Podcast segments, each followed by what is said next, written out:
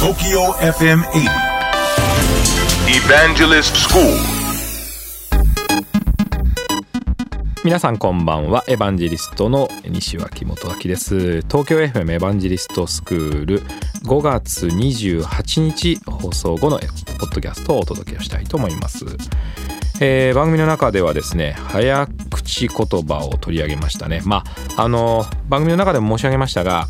えー早口で喋ることが目的ではなく、えー早口言葉などの、えー練習をしてですね滑舌を良くするということですね、まあ、切れ味のある話し方喋りが必要なんですね、えーまあ、そのためには、まあ、早口言葉というものはあの滑舌の良くなるための練習ですね。滑舌が良くなるための練習になりますのでぜひやっていただきたいんですけど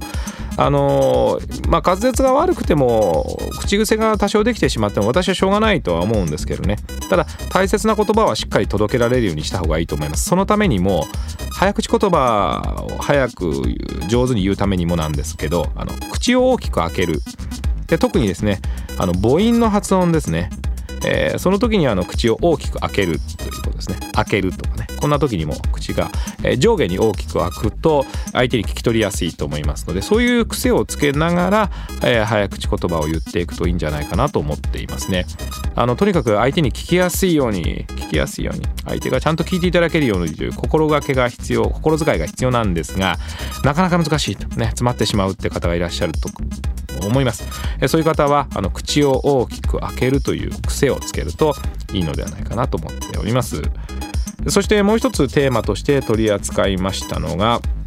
これはあの私が、えー実際にまあそういう症状に陥っているに近いんですが、えースマートフォン依存症ですね。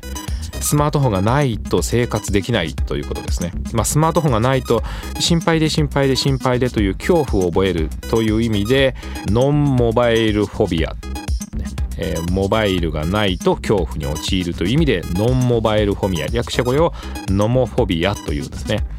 ノモフォビアという病気にもなっているわけなんですが、まあ、これに陥りますと番組の中でもご紹介しましたが姿勢が悪くなる首ですね。それとまあ、お休みが浅くなってですねどうしても睡眠ができなくなる睡眠障害に陥るということがあるんですね。これはあの共に大きな深刻な病気になりますのであのスマートフォンの利用はねそもそもあまりしない方がいいんじゃないかなと思いますけど最近は生活そのものがスマートフォンに依存しています。例えばニュースを見るのにも情報を見るのにも電車に乗り換えるのにもえ決済をするのにもねお買い物、まあ、全てスマートフォンに依存をしていますから、まあ、そういう依存して助けてもらっている部分はいいんですけどね。えコツとしてはあのスマートフォンから遠ざける時間を作る。これは若月さんもねお話をされていましたけど。もう一つはですねあのスマートフォンの電源を切るということですね。あのこれをやらないんですよね、えーそういう時間を作ってもいいんじゃないかなと思ってます、まあ、スマートフォンがなくてもですね生活はできるわけですからねある程度は。そういう時間を作るっていう若月さんのアイデアはあの非常に重要だと思います、まあ、それでぜひ健康をね取り戻していただきたいと思っております。え東京 FM エヴァンジェリストスクールは毎週土曜日深夜12時30分から乃木坂46の若月由美さんと一緒にお届けをしております。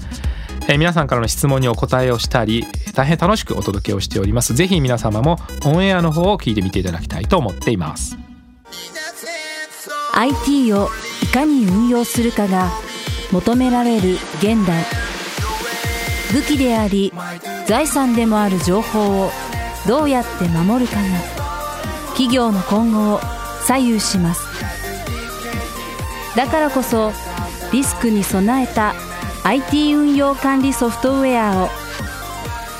情報漏洩対策を支援するスカイ C クライアントビュー。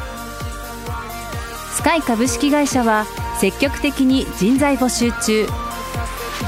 詳しくは「スカイで検索。